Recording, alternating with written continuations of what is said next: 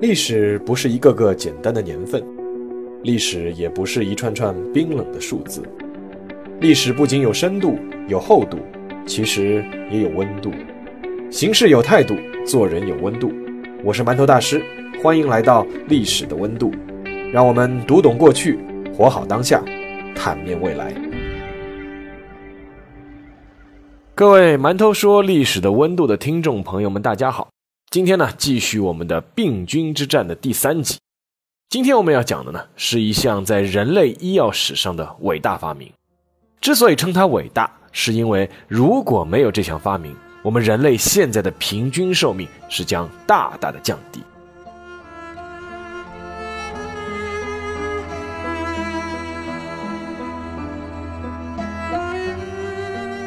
我们先把时间回到一九五五年的三月十一日，这一天呢，有一个叫亚历山大·弗莱明的英国人去世了。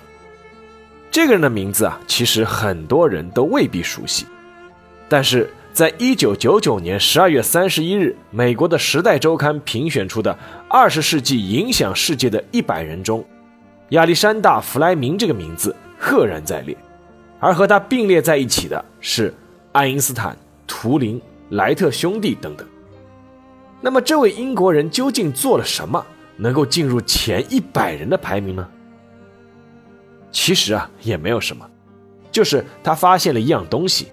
而这样东西呢，迄今是至少挽救了亿万人的生命。而这个东西呢，叫做青霉素。当然，青霉素整个问世的过程。不能全归功于弗莱明一个人，可以说是一波三折。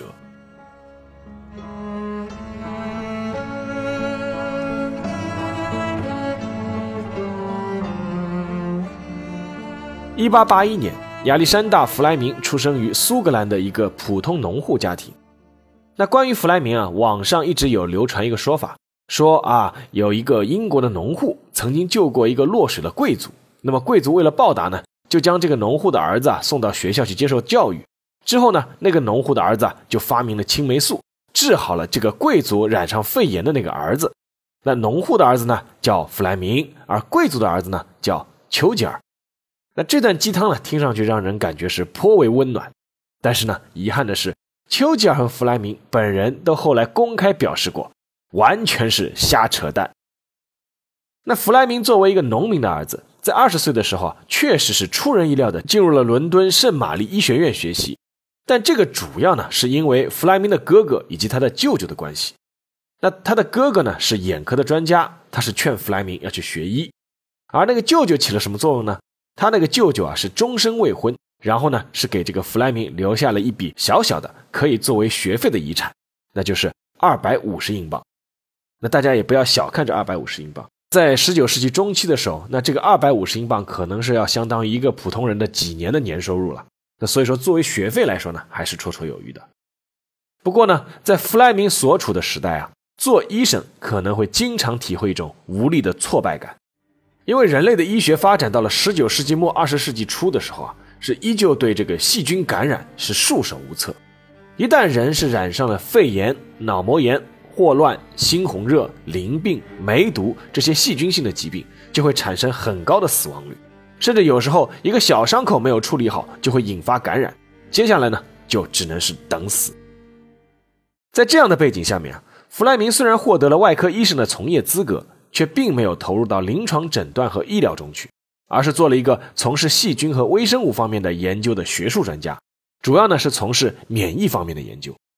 其实倒也不是弗莱明不想去做外科医生，而是当时他的老师莱特需要自己的学生来做助手，而弗莱明一丝不苟的性格呢，是让老师觉得他是一个非常不错的人选。那这个弗莱明在担任自己老师莱特的助手的时候啊，莱特是带着包括他在内的医疗小组是奔赴了第一次世界大战的战场，他们尝试使用疫苗来防止受伤的士兵的伤口受到细菌的感染，但是遗憾的是。以那个时候人类对免疫的掌握，面对细菌感染时呢，还是感到无能为力。弗莱明亲眼看到过很多只是受轻伤的士兵，却因为伤口被细菌感染，最后呢是被夺去生命。但这个经历也让弗莱明积累了很多的经验，而且他至少完成了青霉素诞生之路上的第一环，那就是他没有成为一名外科大夫，而是选择从事实验室的研究。如果弗莱明选择成为一名临床大夫的话，那么可能在他的一生里能够挽救数百乃至上千人的生命，但是人类数千万人乃至上亿人的生命之火，可能就会提前熄灭。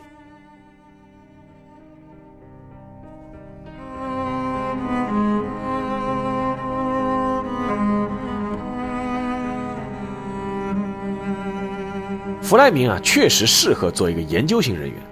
他显然不是一个天才型的人物，但是他拥有所有优秀科学家都具备的特点，那就是敢于探索、善于观察，而且坚持不懈。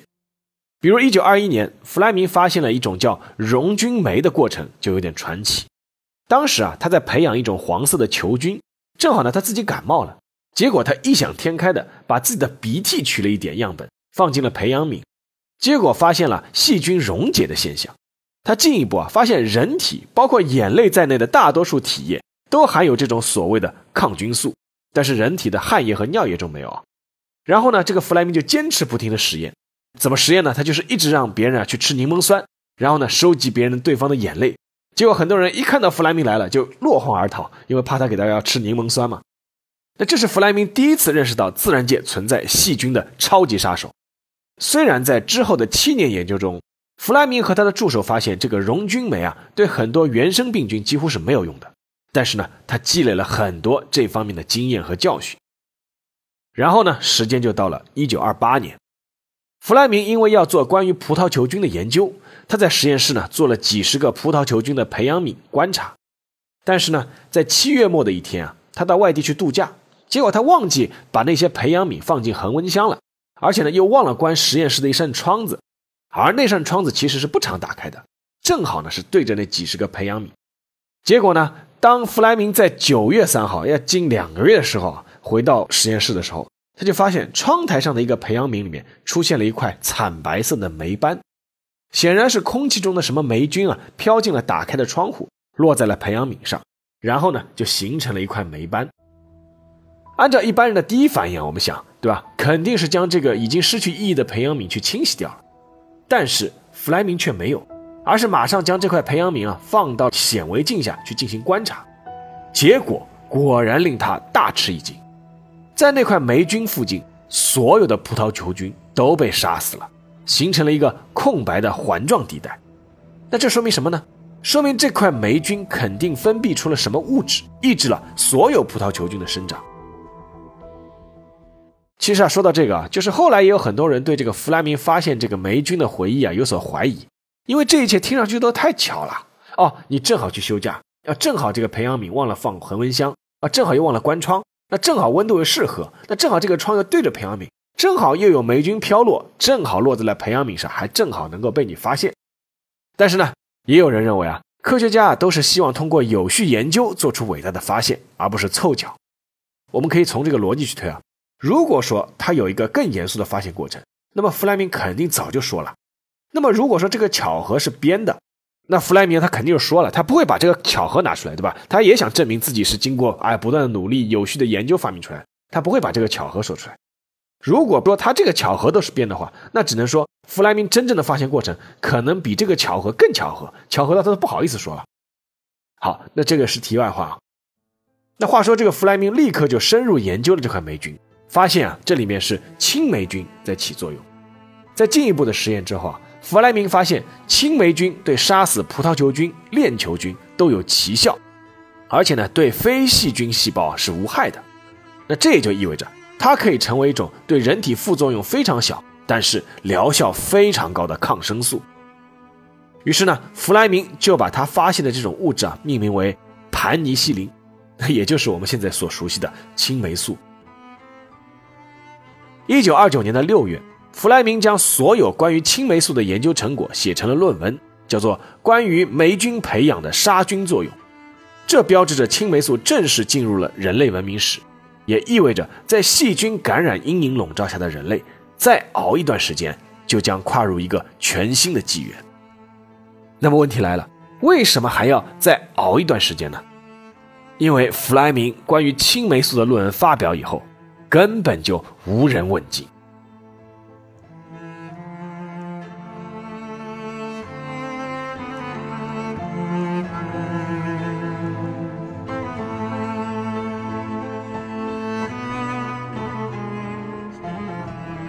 弗莱明那篇关于青霉素的论文发表后的整整八年时间里，引用数是零。无人问津的一个很重要的原因就是，弗莱明根本就无法从青霉菌中提纯出青霉素。如果一个东西无法被提纯的话，就谈不上被应用。就像我们之前说过，居里夫妇宣称发现了镭，但是呢，他们必须还要倾家荡产去提炼出纯镭一样。再加上啊，这个弗莱明在实验青霉素的过程中啊，遭遇了一系列的挫折。比如说，他发现葡萄球菌会产生抗性等等，所以说呢，他自己也失去了信心。但是呢，这其实也怪不了弗莱明，因为弗莱明只是免疫学家和微生物学家。如果说要提纯青霉素，那就必须要有化学家加入才行。那么，直到是一九三七年，有一批人接过了这根接力棒。第一个值得一提的人呢，叫霍华德·弗洛里。这位澳大利亚人呢，二十三岁就读出了医学博士。而且还获得过号称全世界竞争最激烈的奖学金，叫罗德奖学金。他在1935年成为了牛津大学威廉·邓恩病理学院的主任。按照弗洛里自己的说法，他在1937年注意到了弗莱明的那篇论文，并且呢意识到这可能是人类征服细菌感染的重要一步。所以以弗洛里为首，邓恩病理学院呢成立了一个专门的小组，开始大力研究青霉素的提纯和应用。而这个小组呢，就是后来赫赫有名的牛津小组。当然了，弗洛里自己呢，也只是个病理学家，要做到提纯青霉素啊，就必须要引进化学家。于是呢，第二个值得一提的人就出场了，他呢，就是来自德国的天才化学家恩斯特·钱恩。这位二十四岁就取得化学博士头衔的天才啊，后来就表示啊，其实啊，他是第一个注意到了弗莱明关于青霉素的论文，并且告诉了弗洛里。后来呢，才开始这方面研究的。当然了，这个可能也有争议了，公说公有理，婆说婆有理。那无论如何呢，钱恩加入牛津小组以后啊，用他天才的大脑和出色的实验技巧，使得青霉素的提纯进程啊是大大的加快。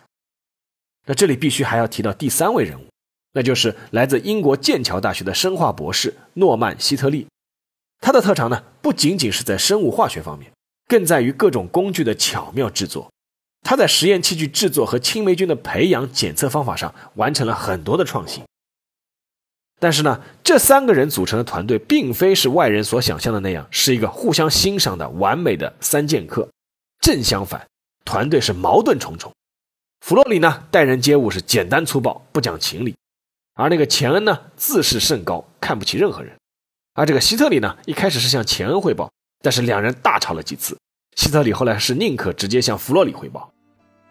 不过有意思的是啊，尽管这三个人在性格上并不合拍，但是对于共同做的这件事，却都是充分发挥各自的特长，而且是锲而不舍。然后呢，时间就到了一九四零年的五月二十五日，这又是一个值得铭记的一天。在弗洛里的要求下，团队呢用化脓性的链球菌感染了八只小白鼠，然后呢，其中有四只小白鼠被注射了钱恩主导提纯出来的十到二十毫克不等的青霉素。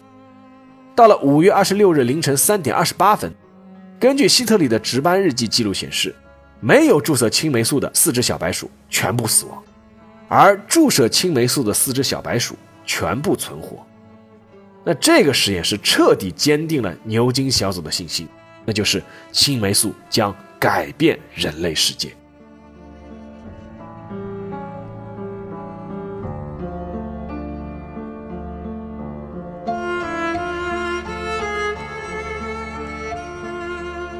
时间来到了一九四一年，青霉素的发展进入了一个关键时刻。一方面，青霉素已经成功治愈了第一个病人，那这个病人呢叫阿尔伯特·亚历山大。哎，很巧，发现青霉素的叫亚历山大·弗莱明。他们一个人用亚历山大做姓，一个呢用亚历山大做名。那这个叫阿尔伯特·亚历山大的英国警察，他是在花园劳动的时候被花刺划破了脸，进而就引发了细菌感染，那导致了肺部发炎。全身流脓，高烧不退，所以大家想想看，在没有抗生素的时候啊，真的细菌感染是很小的一个伤口，就可能就会夺走一个人的生命。后来牛津小组就用初步提纯出来的青霉素给他注射，一天之后，这个英国警察就高烧全退，脸部消肿，甚至是可以开始进食了。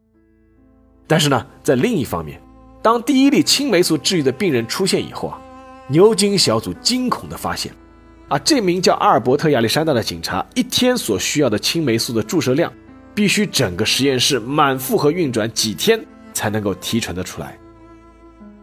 那怎么办呢？那唯一的办法就是只能把青霉素的生产规模化以及产业化。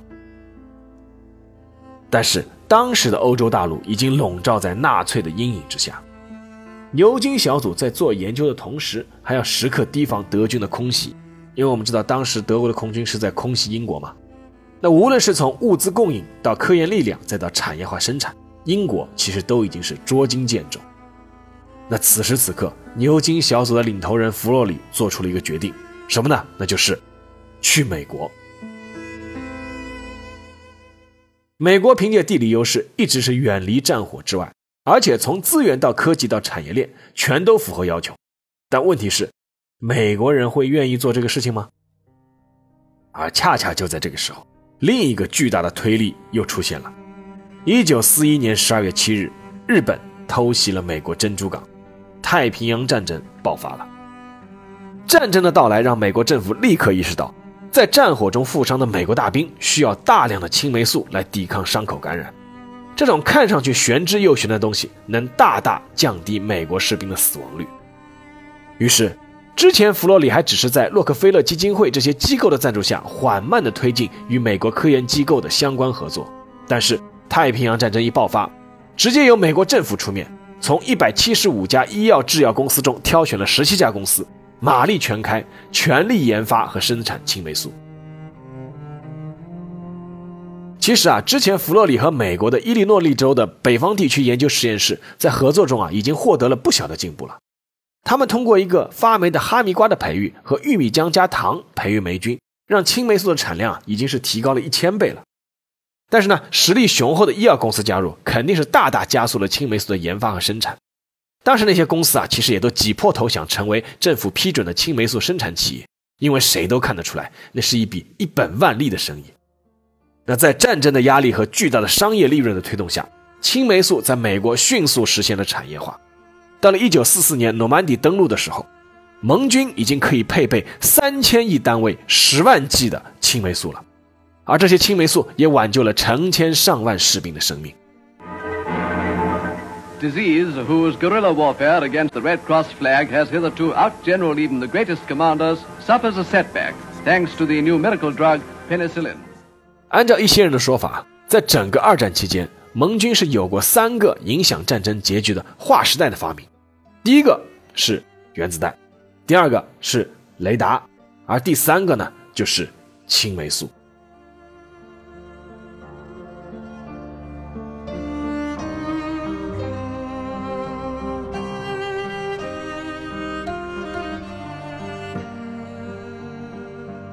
一九四五年十二月，第二次世界大战结束后三个月，在斯德哥尔摩，瑞典国王亲自将这一年的诺贝尔生理学或医学奖颁发给了三位获奖者。第一位就是亚历山大·弗莱明，第二位是恩斯特·钱恩，第三位就是霍华德·弗洛里。他们第一个人是发现了青霉素，第二个人是提纯了青霉素，第三个人呢是把青霉素给产业化了。当然了，在这个奖项的幕后，其实还有更多的人应该被历史记住。比如说，同样起到关键作用的、发明很多新的实验方法的那位希特里。最后呢，我们还是回到亚历山大·弗莱明，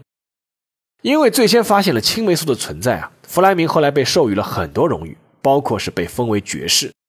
但是呢，几乎在所有的场合，弗莱明都表示功劳是不属于自己的，要归功于那个牛津三人小组，而自己只是偶然有了一个发现。当然了，弗莱明肯定是谦虚了，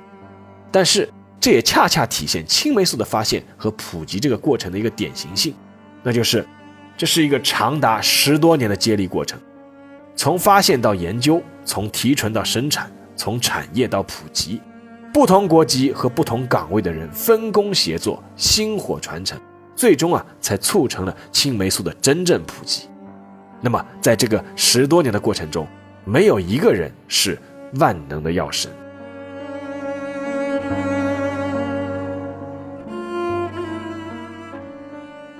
下面进入馒头说时间，那说说自己的感想。青霉素的问世啊，在抗生素的发展历史上有特殊的意义，因为就是在青霉素诞生之后，人类才真正开始进入叫抗生素时代。那之后啊，有四环素、氯霉素、红霉素这些抗生素是相继问世。有统计显示啊，抗生素的问世将人类的平均寿命至少是提高了十年以上。但是啊，我有时候真的觉得。大自然的背后是有一双在操控一切的手。抗生素的问世和普及，让当初可以操控人类生死的细菌是大大的衰落了。但是同时，又有一批耐药性强的细菌，又通过包括基因交换在内的各种原因又出现了，甚至出现了能抵抗多种抗生素的超级细菌。我们就以青霉素为例吧。青霉素刚刚问世的时候，重症病人一天被注射一百或二百单位的青霉素。病情呢就很快能够得到缓解，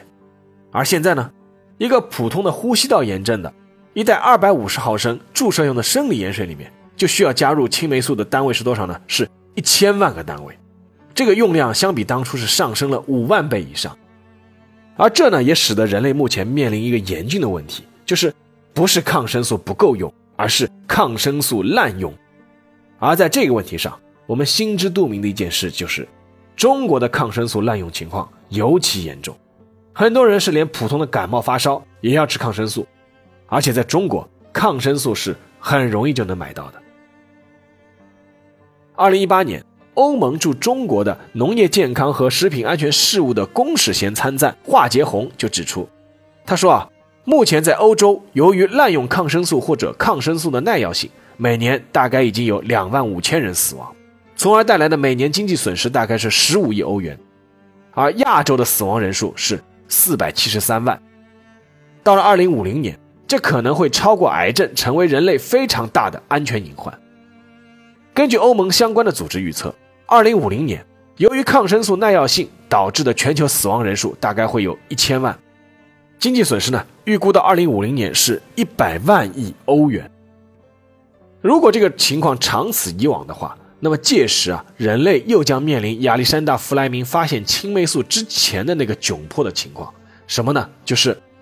面对超级细菌，我们的普通抗生素已经是无能为力了，就像当初人类面对普通的细菌而没有抗生素那样。那到那个时候会出现什么情况呢？是会出现超级抗生素呢，还是人类的平均寿命就开始掉头向下呢？想到这一点，还是有点。不寒而栗。好了，那今天的节目就到这里，让我们下期再见。